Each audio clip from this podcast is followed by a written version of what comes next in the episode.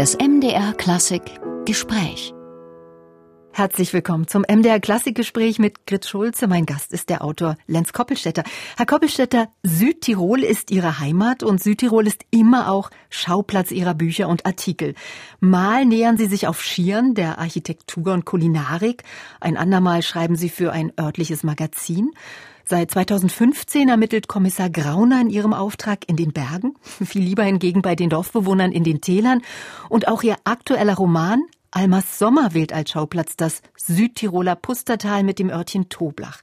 Da läuten bei Musikfans natürlich die Glocken, denn in der malerischen Bergwelt von Toblach verbrachte der Komponist Gustav Mahler drei Sommer mit seiner Frau Alma, aber nicht nur um zu urlauben, sondern um intensiv zu arbeiten.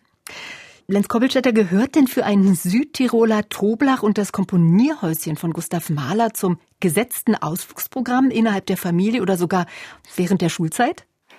Ja, ich muss sagen, ich bin erst recht viel später nach Doblach äh, zum Komponierhäuschen gekommen. Das war vor einigen Jahren. Da bin ich da zum ersten Mal vorbeigefahren und habe mir das angeschaut. Also zur Schulzeit äh, vielleicht ja, bei, bei mir waren es andere Ziele, aber es hat mich immer schon fasziniert. Ich muss sagen, als ich vor ein paar Jahren zum ersten Mal da war, dass da einfach mitten am Waldrand unter den Lärchen und dann so ein kleines, unscheinbares Häuschen steht. Und wenn man dann plötzlich da drin ist, da eröffnet sich, ohne großes Malerwissen damals gehabt zu haben, eine Welt. Da spürt man richtig die Energie, die da drin stattgefunden haben muss. Einmal diese Energie zwischen Gustav und Alma Maler, aber auch die Energie dieses grandiosen Musikers und Komponisten, äh, die er da drin beim Komponieren seiner Symphonien verbreitet hat. Die spürt man bis heute noch. Mhm. Und diese Energie, die wird auch jährlich seit 1981 bei den Gustav Mahler Musikwochen in Toblach rübergebraucht. Auch in diesem Sommer wieder und eröffnet werden diese Musikwochen übrigens von der Jena Philharmonie am 9. Juni. Das musste ich jetzt unbedingt loswerden, also Thüringen in Südtirol. Waren Sie, Sie waren beim Komponierhäuschen, aber waren Sie auch schon Gast der Musikwochen, Lenz Koppelstädter? Ja, da war ich auch Gast. Ich, hab, ich war da einmal dabei. Ich habe ein, ein verlängertes Wochenende in Doblach verbracht und versuchte so viel wie möglich an Maler aufzusaugen. Ich bin auf die Gipfel, die er so gerne bestiegen hat, auch. Und äh, ich bin da immer so, äh, ich, ich würde mich nicht als, als großer Klassikexperte bezeichnen. Das bin ich wirklich nicht. Ich bin ein Klassikliebhaber, ähm, stehe dann eher so am Rande und gucke mir dieses Treiben einfach an. Und das wollte ich ja auch in meinem Roman ein bisschen unterbringen, da wo die, die hohe Kunst der Klassik und der Klassikfans aufeinander trifft mit dem bäuerlichen Leben, mit der Einfachheit des Dorfes, dieses hintersten Alpentales. Und wenn da diese doch sehr unterschiedlichen Menschen aufeinander klatschen, da habe ich immer meinen Spaß und gucke mir das amüsiert ähm, vom Rande aus an. Also Sie haben sich dem Musiker-Ehepaar Mahler literarisch, mental, auch auratisch quasi geöffnet. Und trotzdem, was gab es für Sie als Grund, diesen beiden eben auf den Grund zu gehen? Denn an Literatur über diese außergewöhnliche Beziehung, da mangelt es ja nun wirklich nicht. Nein, nein, absolut nicht. Also es war auch überhaupt nicht mein Anspruch, da jetzt äh, sozusagen im Versuch, Historiker zu sein, da Neues herauszufinden. Eigentlich ganz im Gegenteil. Ich habe das alles verschlungen, weil mich diese beiden Biografien unglaublich fasziniert haben. Klammer auf, mein Kommissar meiner Kriminalromane ist ein sehr großer Malerfan. Eigentlich muss ich sagen, er hat mich zu den beiden gebracht. Und ich habe wirklich tausende Seiten gelesen und war dann eigentlich glücklich, dass ich so ein paar weiße Flecken noch gefunden habe mhm. in diesen drei Sommern der Sommerfrische in Toblach und irgendwann äh, fiel es mir wie Schuppen vor die Augen, dass ich gesagt habe, ach Mensch, das wäre doch schön, wenn du literarisch diese weißen Flecken, die noch nicht gefüllt sind, mit historischem Wissen einfach mit Fantasie auffüllst. Was waren das denn jetzt ganz konkret für weiße Flecken? Denn Sie behalten sich natürlich auch vor, dass Ereignisse, vielleicht auch manche Figuren einer Fiktion entstammen? Oder ist es belegt, dass Maler sich mit den Bauern äh, angelegt hat, die bei der Arbeit gesungen haben und was ihn unglaublich störte? Also waren das diese weißen Flecken oder was waren das für weiße Flecken, die Sie jetzt sozusagen gefüllt haben? Ja, ja, das stimmt schon. Es gibt dann weiße Flecken und graue Flecken natürlich, wo sich das Ganze ein bisschen vermischt. Das, das war mir natürlich ein großer Spaß, äh, das nicht so ganz genau darzulegen. Aber dass Maler tatsächlich unglaublich ähm, äh, darauf bedacht war, dass Ruhe um ihn herum herrscht, das ist belegt, dass er sich auch da mit den, mit den Feldarbeitern angelegt hat, die ähm, auf den Feldern gearbeitet haben. Ähm, auch das ist belegt. Er brauchte absolute Stille und es hat ihn wahnsinnig gestört, dass da damals die ersten Automobile am Komponierhäuschen vorbeifuhren. Man muss sich das so vorstellen, dass da morgens und abends jeweils ein Automobil in etwaiger Entfernung am, am Hause vorbeifuhren und das hat ihn völlig aus dem Konzept gebracht und da war der ganze Tag für ihn kaputt und er konnte nicht weiter komponieren. Das entspricht durchaus zum Teil der Wahrheit. Es war das Postauto, was ihn gestört hat. Unter anderem auch störten ihn Krähen, die Hähne. Ähm, er wollte sich die Stille oder hat sie sich sozusagen erkauft. Mahler kommt in der Darstellung nicht gerade sympathisch rüber. Er ist ein Misanthrop. Dem Gedanken kommen wir etwa, welch ein Vergnügen der Landaufenthalt wohl wäre, wenn die Bauern taubstumm zur Welt kämen. Das klingt nicht gerade sehr freundlich. Ja, ja, das stammt aber auch nicht aus meiner Feder, das ist tatsächlich belegt, das habe ich übernommen aus einem Originalzitat von Mahler. Er ist ein Misanthrop, das weiß man ja, er ist ein Kauz. Und ähm, mir war das eigentlich ganz sympathisch. Ich mochte eigentlich beide Figuren, ich mag Alma Mahler, ich mag Gustav Mahler, ich finde es einfach wahnsinnig faszinierend, wie die beiden um ihrer selbst kreisten, diese, äh, diese Art, wie sie ja, äh, sich selbst in den Mittelpunkt drängen und das sind ja so zwei glühende Satelliten. Mich hat's eh gewundert beim Schreiben und auch bei der Lektüre, wie die beiden es so lange miteinander ausgehalten haben. Das wäre auch meine Frage gewesen, diese also unübersehbare Diskrepanz zwischen den beiden Eheleuten. Sie liebte das Mondäne einer Stadt, er die Einsamkeit in den Bergen. Sie war laut und lebenslustig, er wortkarg und zurückgezogen. Selbst bei der Wahl der Mahlzeiten oder beim Gehen unterschieden sie sich. Der stummte immer voran, sie konnte ihm überhaupt nicht folgen. Äh, was war denn dieses, was die beiden so angezogen hat? War das eher zerstörerisch oder, oder war das für Maler auch Inspiration, diese Gegensätzlichkeit von Alma? Ich kann es Ihnen beim besten Willen nicht sagen. Ich habe tausende Seiten gelesen. Ich habe mich wirklich reingewühlt in diese Biografien. Man sagt ja, Gegensätze ziehen sich an, aber die Gegensätze sind ja so phänomenal bei den beiden.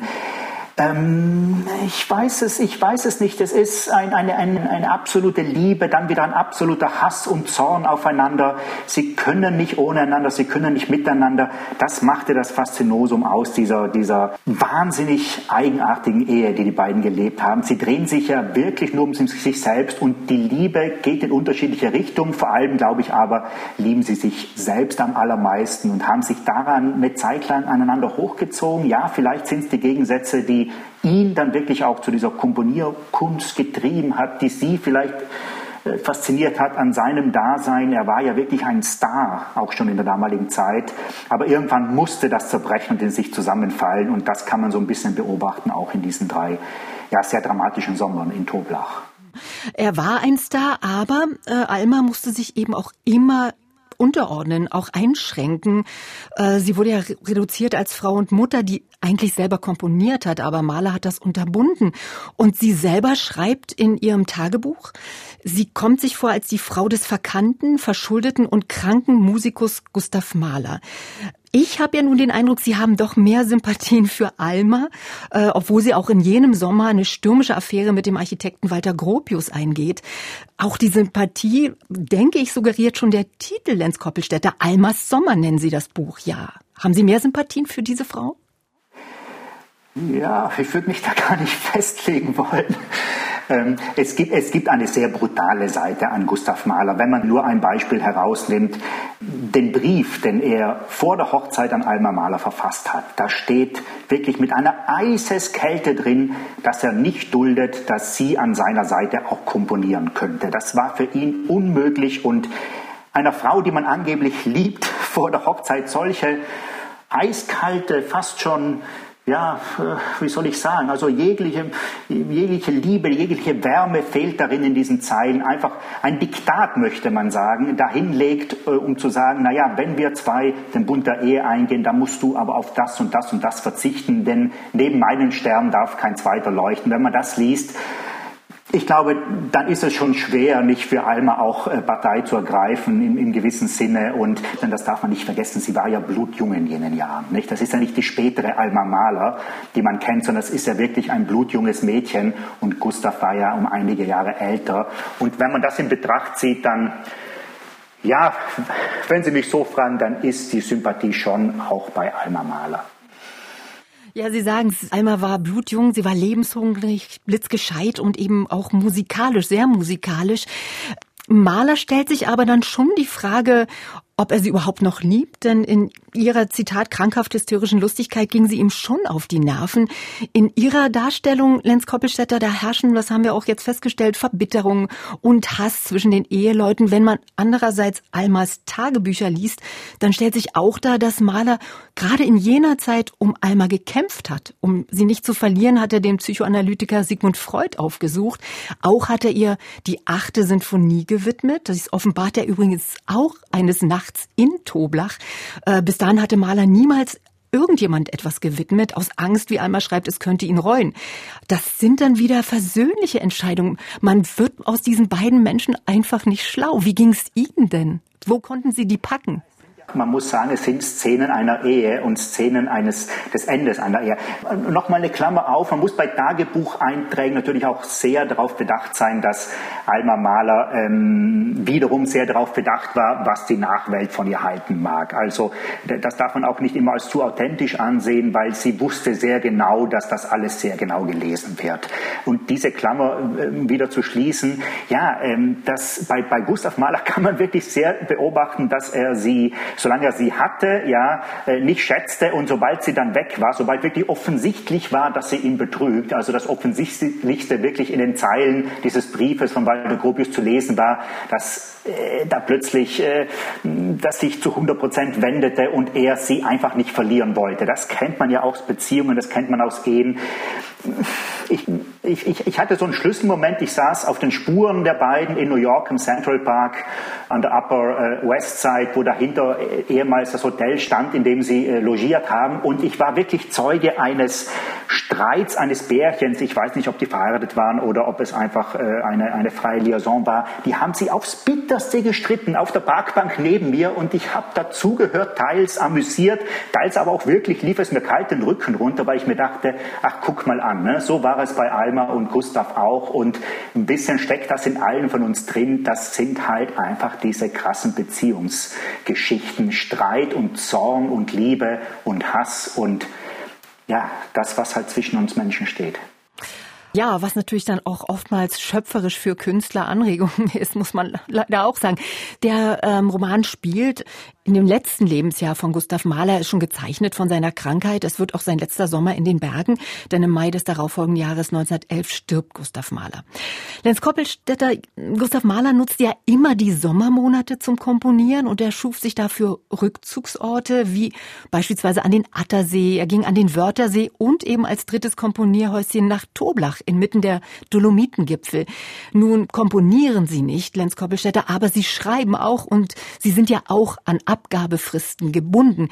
Können Sie sich den Druck vorstellen, in einer bestimmten Phase, eben wie bei Maler von Mitte Juli bis Ende August, Werke fertigzustellen und dann auch in einer selbst auferlegten Zeit, nämlich von 8 Uhr in der Früh bis 16 Uhr am Nachmittag?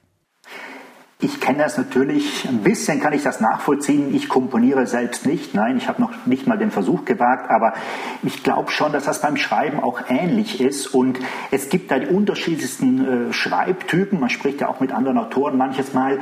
Ich sehe da schon bei aller Bescheidenheit manchmal so eine Parallele zu Maler. Ich bin da schon auch sehr, sehr ähm, diszipliniert bei solchen Sachen. Ich stehe da morgens auf und äh, am Abend muss dann wirklich was geschrieben sein. Und bei Maler war das ähnlich, das weiß man ja. Ähm, Im Unterschied zu ihm stört mich aber, muss ich sagen, die Umwelt überhaupt nicht. Ich kann überall schreiben, ich blende das total aus. Ich schreibe im Zug, ich schreibe im Café, ich schreibe bei mir zu Hause. Bei mir nebenan wird gerade ein Haus gebaut, da lärmt es und rumort es den ganzen Tag. Ähm, also ein vorbeifahrendes Postauto würde mir äh, keine Mühe beim Weiterschreiben bereiten, muss ich sagen, ja. Und sie stecken den Handwerkern auch kein Geld zu, wie Gustav Mahler das gemacht hat mit den Bauern. Und er hatte ja sozusagen sich die Ruhe dann erkauft. Äh, sie wechseln in jedem Abschnitt des Buches Almas Sommer auch die Perspektiven, mal aus der Sicht von Alma, mal von Gustav. Warum dieser literarische Griff? Ja, wie gesagt, sind die Perspektiven einer Ehe. Und in einer Ehe ist man bestenfalls zu zweit. Sie waren ja dann zu dritt irgendwann.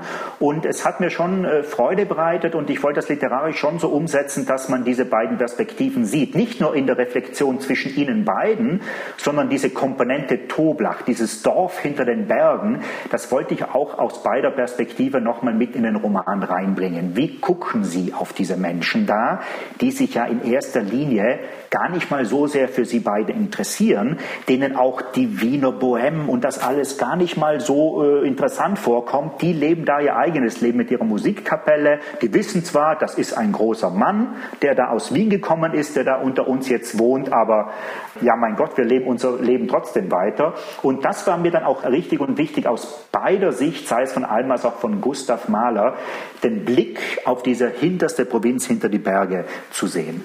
Und diesen Blick auf die Provinz, wie Sie es jetzt sagen, kann man nachlesen in Almas Sommer, der Autor Lenz Koppelstädter. Vielen Dank für dieses Gespräch.